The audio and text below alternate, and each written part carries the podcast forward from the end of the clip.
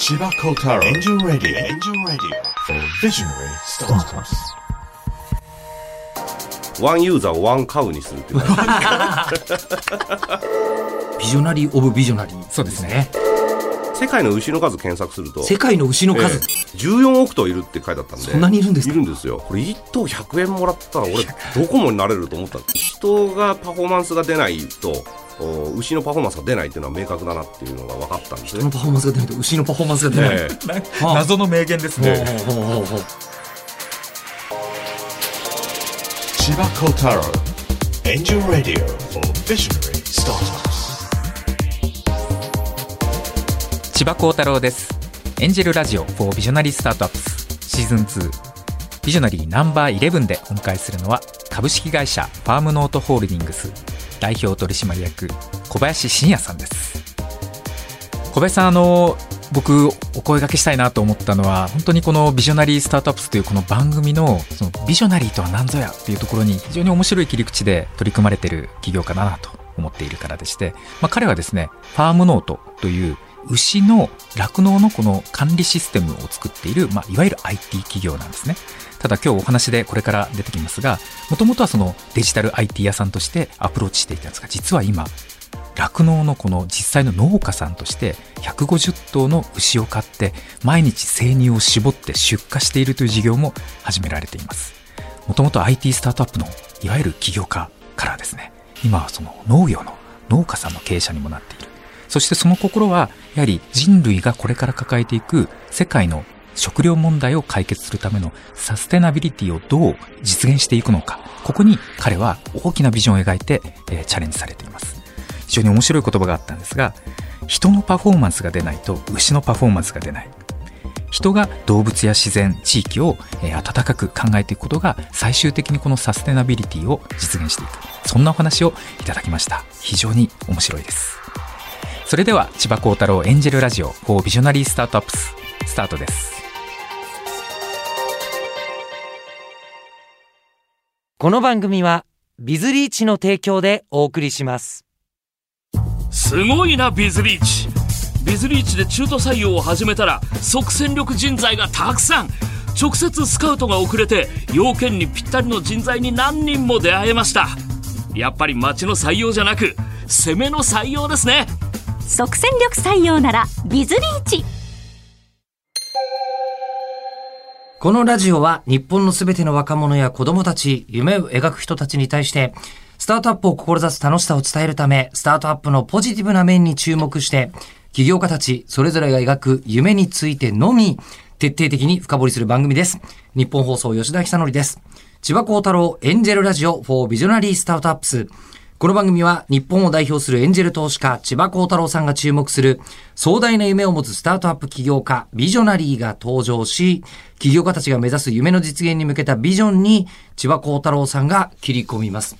千葉さん、あの、今日はそのビジョナリーがご登場されてから、もう紹介したくてしょうがないっていう感じが。そうなんですよ。あの、ちょっと濃いめかなと思ったんで、取っといたんです。最初に来るとちょっと濃いかな。まあ今までも十分濃かったと思うんですけど、はいあの、いわゆるビジョナリーって言葉にぴったりな、本当にもうビジョンの塊でここまで経営をされてきて、これからも経営されていくんじゃないかなと思ってはい。選びました。 visionary of visionary、そうですね。それではご登場いただきたいと思います。今回お迎えするビジョナリーは、株式会社ファームノートホールディングス代表取締役、小林信也さんです。どうも、はじめまして、小林です。よよろしくお願いしま。ますす。あの、なんでしょう、物腰が、あの、商店街にいそうな感じの、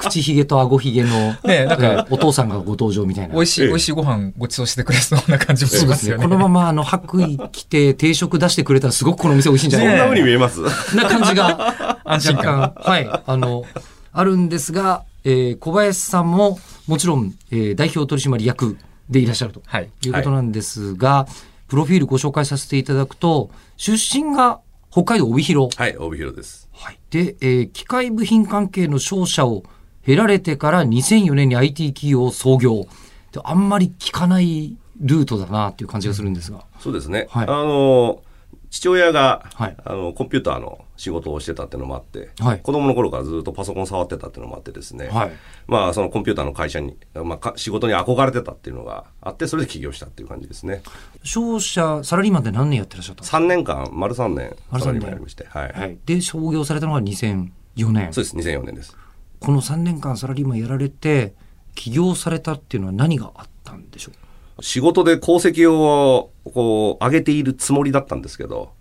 まあ周囲から見るとこうカッティングエッジというかなんか尖りすぎてるみたいな感じで、はなかなか周りとこう反りが合わなくてですね、はい。でいろいろあの先輩方からもなんか小林くんはいいねみたいな自由でみたいななんかそんな感じで見られてたんですよね。でなんかこういろいろこうチャレンジしててもこうなかなかこうそのチャレンジ自体をこうこう推奨されないというか、こん。なんだったら自分でやった方が早いやと思って、はい。会社始めたっていう。本当にそんな理由なんです。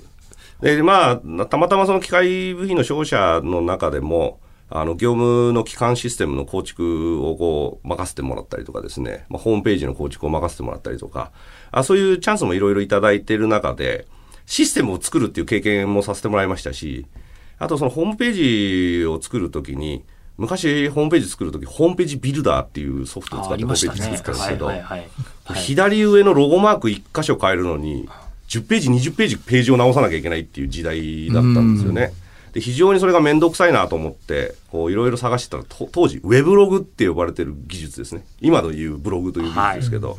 そのシステムのムーバブルタイプっていうシステムがはい。ありまして、はい。これアメリカのシステムで、ブログのシステムとしては当時ナンバーワンのシステムだったんですけど、これを日本語化された方がいらっしゃってですね、はい。そのシステムを自分で入れてみたら、そのロゴマーク一箇所変えるのも簡単に変えられると。これはすごいってな、思って、日本中のホームページがムーバブルタイプになったら、これは革命だなと思ってですね。はい。どうせ会社作るならその仕事しようと思って、起業した時にそのムーバブルタイプを構築する会社っていう形で立ち上げたって感じですね。後付けです、どっちかというとそれは。で、それが2004年。2004年です。2004年に、えー創業されてから、ここからなんですけど、9年間空くんですが、2013年に世界の農業の頭脳を作るという思いからファームノートを設立されるんですが、いきなり農業が出てくるんです。急ですよね。はい。おかしいですよね。ムーバブルタイプからはい農業。農業。はい。あの、すみません。突然農業が出てきたんですが、これは一体、その2004年に立ち上げた会社、スカイアクって会社なんですけども、はいこの会社がですね、はいそのムーバブルタイプって当時、まだウェブログと呼ばれてた時代ですから、はいはいこの大企業の方々がプロモーションで、そのブログを入れたいっていうニーズが非常に高かったんですね。うんはい。で、我々そのニーズに乗っかっちゃってですね、あの、もう立ち上げてすぐに、もう大手企業からたくさんお仕事をいただいてですね、で、そうすると多種多様の業種のお仕事をさせていただく形になってくるわけなんですけれども、そのムーバブルタイプって情報を発信するシステムですから、まあ、共有するシステムとも言えるわけであって、それを社内向けにやりましょうっていうのを我々が提案してですね、まあ、社内ブログみたいなやつを一時期ずっとやってたんですね。それがいどんどん発展してってですね、お社内 SNS みたいに発展してって、その仕事をずっと我々やってたので、そこにたまたま酪農家さんから問い合わせがあったんですね。たまたまえ、えたまたまなんです。酪農家さんはどんなニーズがあってご相談を？まあ、紙が多いっていうところです、ね。紙が多いええだからもっと業務が楽にならないかっていう問い合わせだったんですね。我々からしてみると、はい農業から問い合わせあっても何も違和感ないんですよね。今までいろんな多種多様の業種やってきましたから。だから我々からすると、たった一部分でしかなかったんですけど、向こうからすると切実なご相談だったっていうことで、はい。で、その時にプロトタイプを試しに作ってみたんですね。はい。でその酪農家さん用に。そうです、そうです。はい。これはすごいっていう話になりまして。の酪農家さんの方が感動しちゃったんですね。すええはこの9年の間、こうやってきても、ここまでこうすごいっていうシステムを言われたことがなくて、こっちもびっくりしちゃってですね。あはい。はい。これは事業化できるんじゃないかということで会社を作ったっていうですね。紙が多かったものを IT 化、今のことで言ったらもしかしたら DX っていうのかもしれないんですけど、DX したときに、これはすごい。何がすごいって言われたんですあのですね、わかりません。え？正直わかりません。わからない。ええあの、スマホで牛の情報を表示できるようにしただけなんです。スマホで牛の情報を表示？えいや、すごいんじゃないですか。まあでも、あの、当時我々ムーバブルタイプと同時にセールスフォースもインテグレーションもやってたんでですね。はい。あのプロトタイプをセールスフォースで作ったんですね。はい。でそしたらすあのセールスフォースってそもそもスマホ対応してるわけなんで、はい牛の情報がスマホで出てくるわけですよ。これこれを見せたら、あの、普通顧客の情報ですよね、出てくるのね。ええそうですそうです。あの顧客を one user を one cow にするっていうか、ばっかいいな。そうそう。はい見せたらもうびっくりされて、あ、はいこれはすごいねってなったんですよね。はあえええっと、じゃあ、牛の今までの履歴とかをすべてスマホで管理できるようにしたよっていそう感じなんですね。ただ、後から考えたらですね、多分僕の熱意の方が、あの、刺さったんじゃないかって説がありまして、ほうえーというのもですね、その、システムが競合もいっぱい出てきたんですよ、その後にですね。え、酪農サービスそうです、そうです。出てきてるんですけど、はい残ってるところってほとんどないんですよ。やっぱその、こういうところが問題でこう変えたいんだみたいな、こう、とにかくこう熱っぽく語っちゃうタイプなんで、はい。えーで、それ、それに負けたんじゃないかなって感じもしますけどね。感動してくれた理由は。はあ。で逆言うとですね、はい。この後もうすぐ苦難が待っててですね、え？スマホで牛の情報を表示できるっていうことと、まあ、こういう世の中変えたいんだっていうので、こう、お客さんを増やしていこうとしたらですね、逆に全然増えないっていう。うん？そうなんですか？10人中ですね、5人は、なんで牛舎の中で手袋脱いで、スマホで牛の情報を見なきゃいけねえんだっていうふうに言われてですね。で、あとこれ、あの、牛舎の中に落としたら汚れるだろうとかですね。めちゃくちゃ言われました。ええ2014年ぐらいは。なので、たまたま、その、なんていうんですか、理解してもらえる人に当たったから、その、なんか種別の、そうそうそう酪農家の方えが。えすごいっていうふうに、あの、言っていただけましたけど、でも実際はそう、そうではなかったっていう感じですね。ええ逆に言うと、その感動があったから、創業までしちゃったけども、創業して、いけるぞと思ったら、おそうでもないぞみたいな。ええそうですそうですいきなりなったってこといきなりもうそうでもないっていう直直面しまして、はい。え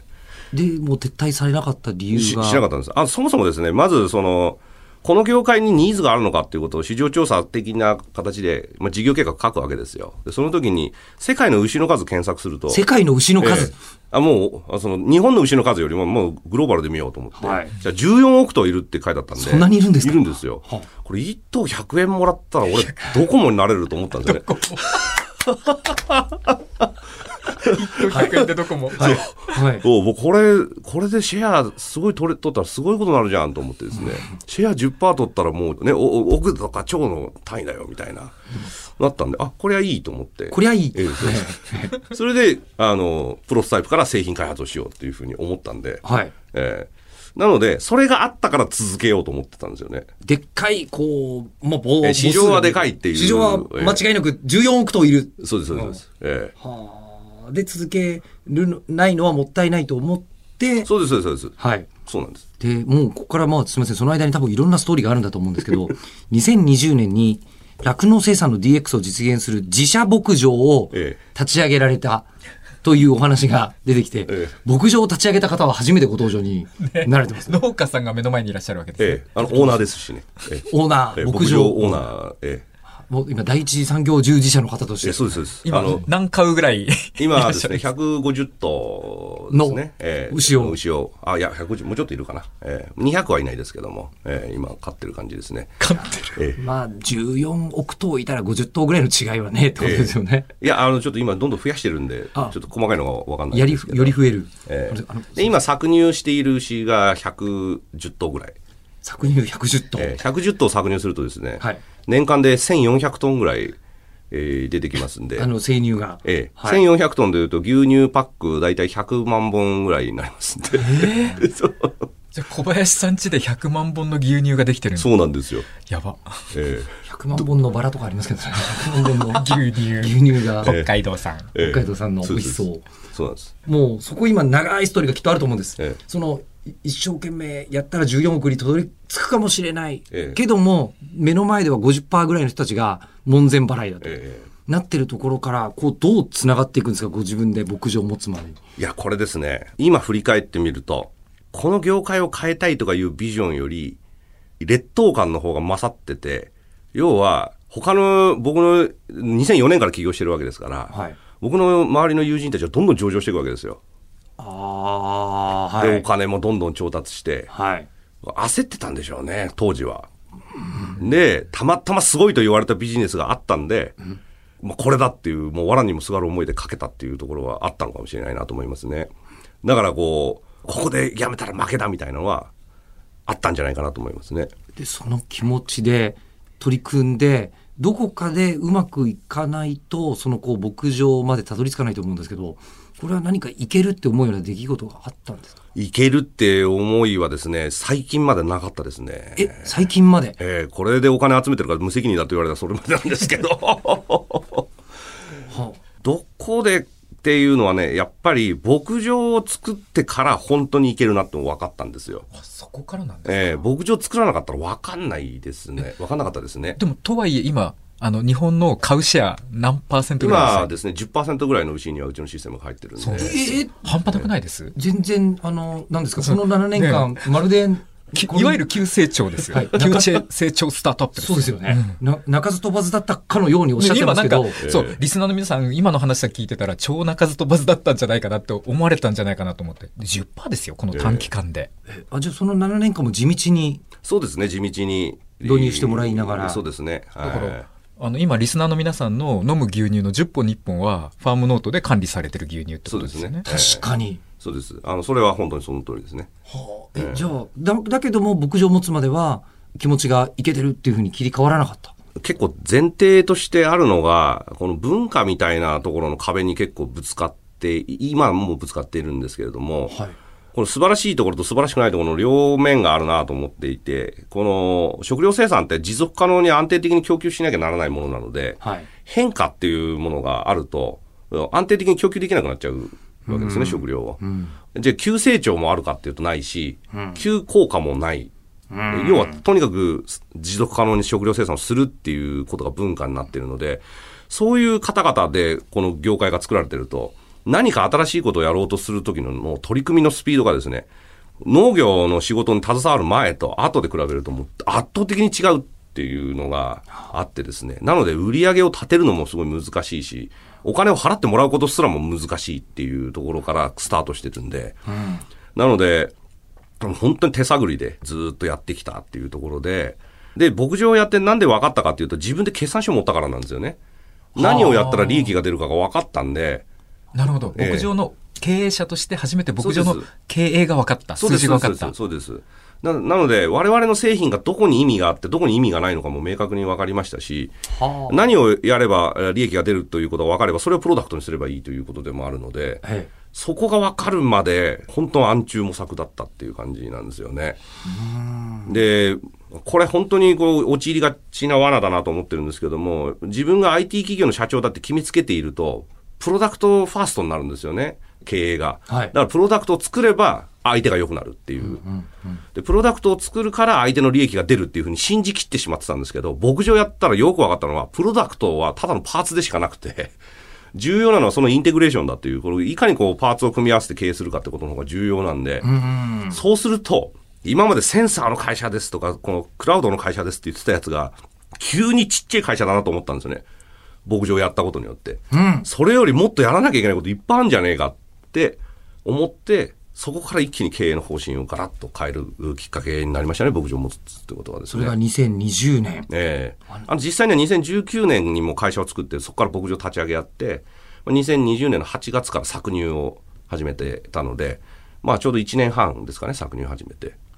千葉さん、様々な業界に参入される社長さんにお会いしてると思うんですけど、牧場に参入するっていう話って、あんまり聞かなくないまあ、ですか、少なくとも IT スタートアップが牧場になるっていうのはもうレア中のレアですよね。聞いたことないですよね。世界で初めてなんじゃないですか？どう世界で初めての可能性がある。可能性ありますよ。あの、千葉さんからは、はい IT 企業に投資したはずなのに、なんか気づいたらあの農業やってるみたいなことをよく言われるんですよ。千葉さん、どのタイミングでお会いになってるんですか？ずいぶん昔ですよね。2014年のですね、はい12月ですね。おすごい。えじゃあ、本当えに設立直後ですね。ええそうです、そうです。はい。じゃあ、その2014年12月の頃は、今、もう Movable Type とセールスフォースの会社の社長さんで。まあ、売上的にはもうあ売上はもう圧倒的に圧倒的に Movable Type で。ええで、なんかプレゼンがお上手で、はい。もう、あたかもファームノートっていう素晴らしい製品ができてるかのようなプレゼンをされていて、まあ、後で聞いたんですけど、その時はまだあんまできてなかったって。そうです。でもなんか感動して、あ、そんなすごい製品があるんだったら、投資しちゃおうかな、みたいな気持ちになったのが当時ですね。ええもうこの社長と詐欺師は紙一重みたいな感じですね、今の話聞いてると。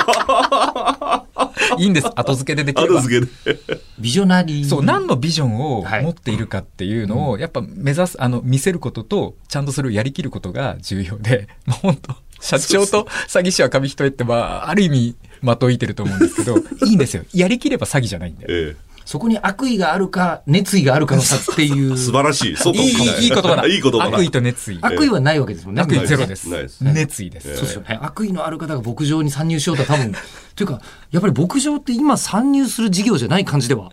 あるんですそうですね。参入もめちゃくちゃ難しいです。あ、やっぱりそうなんですか。はい。あ規制の、産業ですよね。そうです。規制がたくさんあります。ですし、あと先ほどのやっぱり持続可能な食料生産という観点から考えると、あの、パッと入ってパッと撤退される人に農業をやってもらうと困るっていうのが、やっぱこの業界の前提の考え方にあるので、非常に難しいですね。でもそこをなさったわけですよね。えーそうです。もうこれは1年ぐらいかけて、えー地元の方々のご理解いただきながら、進めたっていう感じですね。でそして自分でこう、あの、こう持って、その経営の数字を見るようになって、どうすればいいかが見えるようにはい、そうです。なってきた。それええはあの、すいません。具体的に言うと、どんなことをすれば産業にとってプラスで、そしてその、そこにファームノートさんがどういうふうに役に立つのかっていうのを、もうちょっと説明していただ。あありがとうございます。あの、まず、うちの牧場自体ですね。はいえー日本の1頭あたりの平均の1日の乳量って29キロなんですよ。はいはい1日1頭から29キロ。それでもすごい量な感じがしますすがごい量ですよ。これでも牛乳29本ですからね。ですよね。ええ、えで、私たちの本社がある十勝地域っていうのは、日本の中でもかなり生産性の高い地域なんですけども、ここの 3, 3月の平均でだいたい32.5キロぐらいなんですね。平均が。10%増しぐらい。ええ、十勝の地域はですね。うちはですね、今39.5キロです。え、え圧、倒的ですね圧。倒的なんですもうなんか、30%増し。ええ普通のクリーンナップが3割2分打ってるとすると、一郎が3割9分打つみたいな。そんな感じですぐらいのええ、そうです。成績ですよね。そうです半端ないですねそうです、そうです、そうです。ええ、そんな感じです。ははあい。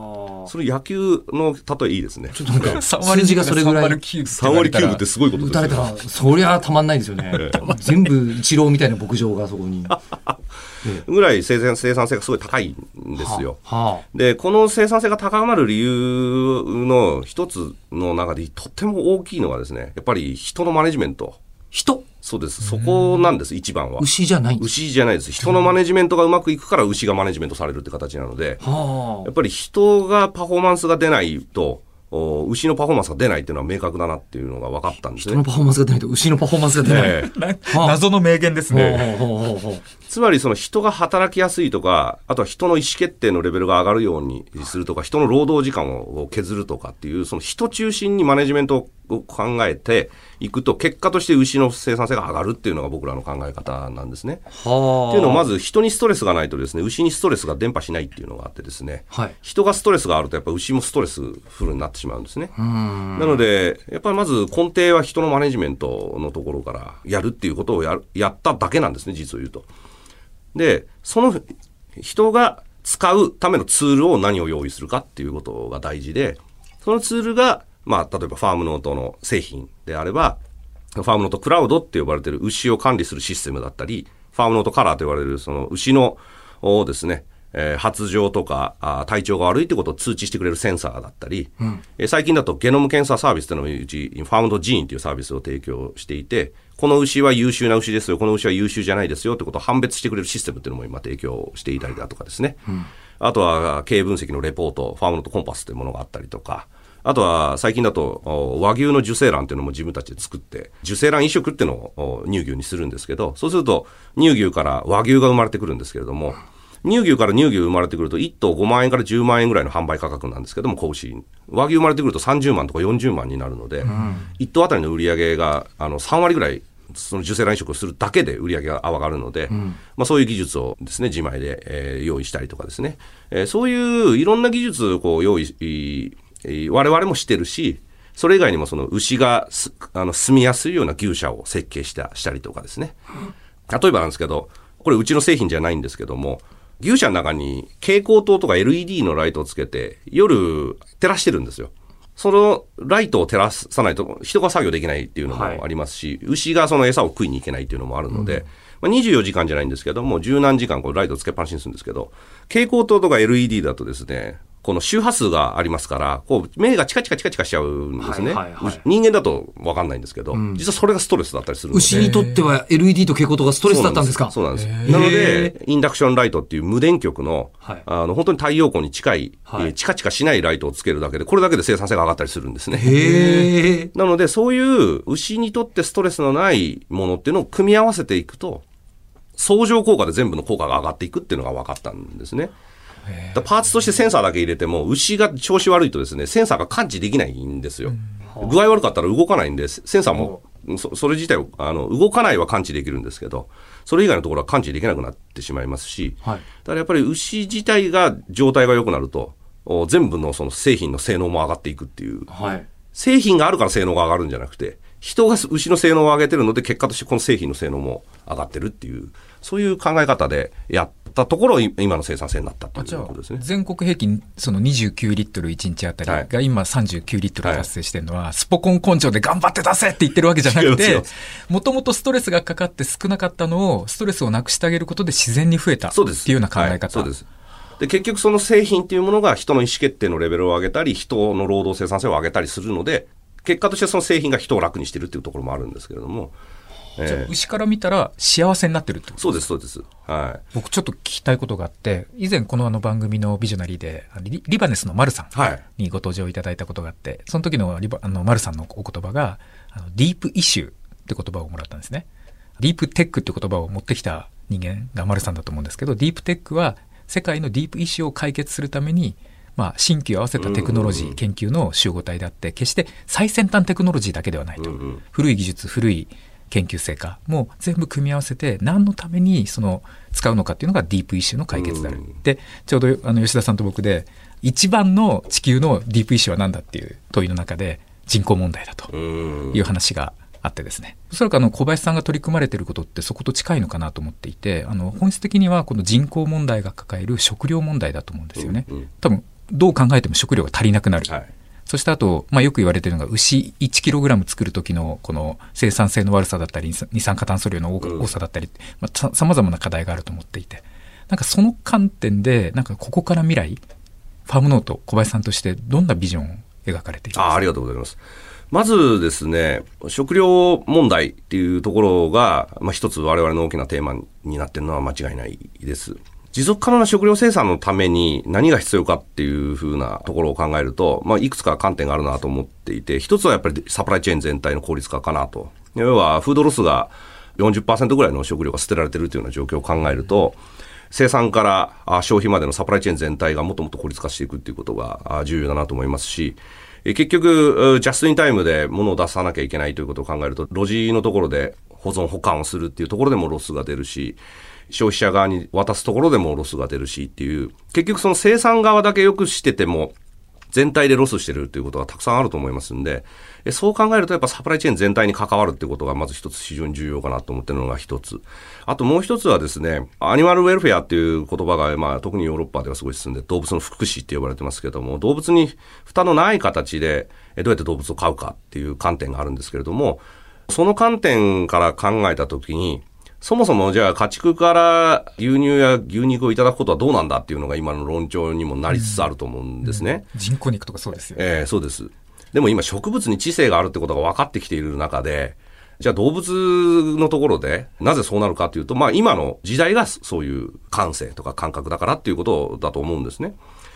で、じゃあ逆に言うと、家畜がなくなることによって何が失われるかってことにが目目向いてないんですね。で、それは一つ何かっていうとですね、あの、有機物だっていうことですね。家畜糞尿というものが、本来土に帰っていって、それが土として、えー植物を育て、それからまた食料を得るということをやってるわけなんですけども、家畜糞尿が100%なくなりましたっていうと、天然ガスで生きていかなきゃいけなくなるわけなんですね。土がどんどん痩せ細ってきますから。そうすると天然ガスの限界が来た時に、もう食料ないですよねっていう話になっていくので、なので、ある一定の家畜糞尿というか、有機物と言った方が正しいですけども、有機物はか必ず必要だなっていうふうに思っているんですね。なので、逆に言うと、その、化学肥料や農薬に頼らない、その、最近だとオーガニックって言われるような、あ有機野菜ってありますけど、ああいうものを作っていくためには、結局土がす良くないと、植物が良くななりませんので、じゃあ土をどうやったら良くできるのかっていうところに目を向けると、やはり家畜の力っていうのは必要になってるのは事実なんですよね。失われる側ばかりの方を見て、まあマイナス側ばっかり見てると、実は大切な方も失うんじゃないかと思っているので、えーなので我々として考えているのは、じゃあいきなりじゃあ全部牛なくしましょうってなると本当土なくなっちゃいますんで、牛一頭あたりの生産性を高めさせていただく。このいただくというのは牛の視点に立って考えると、いただける量というのを多くさせてもらうという観点と、あと動物の生産寿命というのをもっと伸ばしていく。一頭一頭をもっと大切に飼うということで、相対的に頭数を減らす、生産頭数を減らすことで、環境負荷の問題だとか、いうのをクリアできたらなというふうに思ってるんですね。要は、つまりうちの牧場だと、普通のより生産性が1.4倍高いということは、その分だけ牛を減らしていいっていうことになりますんで、普通普通の生産高をやろうとすればですね。えーなので、まあ、そこに一つ目を向けようっていうのが一つ。で、あともう一つは本当にテクノロジーとして、そのメタンガスを減らすとか、二酸化炭素を減らすだとか、そういう観点っていうのはまだまだできるところはテクノロジーとしてはあありますから、そこのテクノロジーにも目を向けようっていうところが、まあ一つ。まあそれが、まあ今短期的に考えていることですかね。え短期的になんですね。ーあ、そうです。短期的なんだ。今のかなり長期的な感じね したんですけど、あの、じゃあもっと、もう一番遠くまで目線を伸ばすと、どんなビジョン？あのですね、僕、あの、この事業をやってて素晴らしい体験をさせていただいてるなと思うのが、やっぱり人の知性がどれだけこの業界や産業を動かしてるかっていうことだなと思っててですね、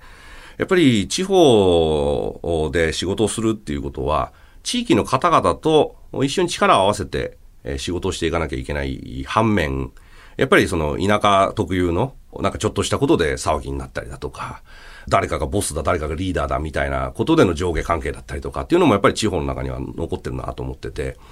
でもそういう人たちで集まって業界というのが動くと、どうなるかというと権力闘争だったりだとか、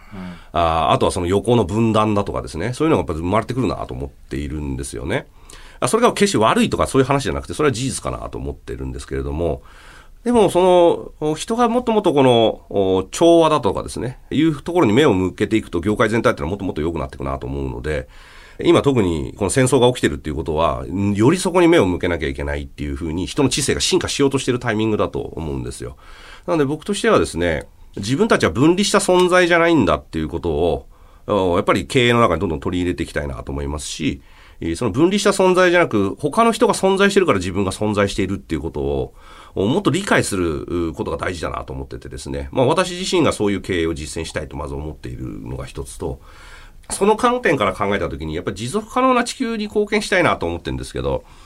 人と動物と自然が僕は大好きなんで、やっぱり人動物自然が好きだから、人動物自然なんかもっと良くなってほしいなって思うと、やっぱりそのサステナビリティの源泉って、えーやっぱり、えー分離ではなく、その、お他の人と調和しながら生きてるってことに対しての理解だと僕は、あー思ってるんですね。それがサステナビリティだと思うんです。要は人が地球を思いやるから地球に対しての負荷っていうのを減らすってことでだと思いますし、人が地域やあの食料生産っていうものに目を向けるから、あもっともっとその、おなんていうんですか、フードロスっていうのも減っていくででしょうし、そうやってその意識を向け、えー相手を感じるっていう力が高まっていくっていうことが僕は非常に重要だなと思ってるので、うちの会社はまずそういう会社でありたいということと、そういう人を増やしたい。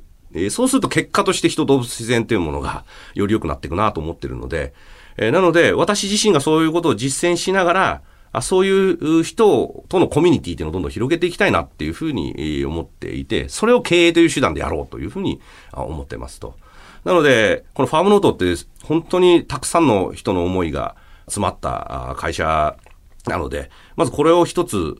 ですね、えーみんなが自信持って、えーうまくいったねって言える形に持っていくっていうのが、これは本当僕の短期的な、本当の、にこう、今やろうと思ってることなんですけど、それをあと何社、こう、増やせるかっていうことが、こっちが長期的な話かなと思っててですね、それはあの事業を拡大したいというよりは、そういうつながりを意識した経営者の人の数がどんどんどんどん増えていくと、世の中って良くなるよねと思うので、なのでこのファームノートの成功を一つここをしっかりすることで、そういうサステナビリティに目が向いた人たちとコミュニティを作っていく。まあつまりは、まあエコシステムを作りたいなと思ってるんですけども、なので、僕は経営者としての立場であれば、そういう社長を100人ぐらい関わりたいと、えーいうのがた、まあ、その長期的なビジョンとしてはあるって感じですね。バリバリの、その、IT だったからこそ、えー牧場にたどり着いて、そして最後、そちらに、人にっていうことになったんですね。そうですね。えいやーあの、すいません。非常に、あの、話が大きくなりました。ねということで、今回ですね、えー千葉幸太郎エンジェルラジオ4ビジョナリースタートアップシーズン2、えービジョナリーナンバー11、株式会社ファームノートホールディングス代表取締役小林信也さんにお越しいただきました。どうもありがとうございました。ーありがとうございました。ありがとうございました。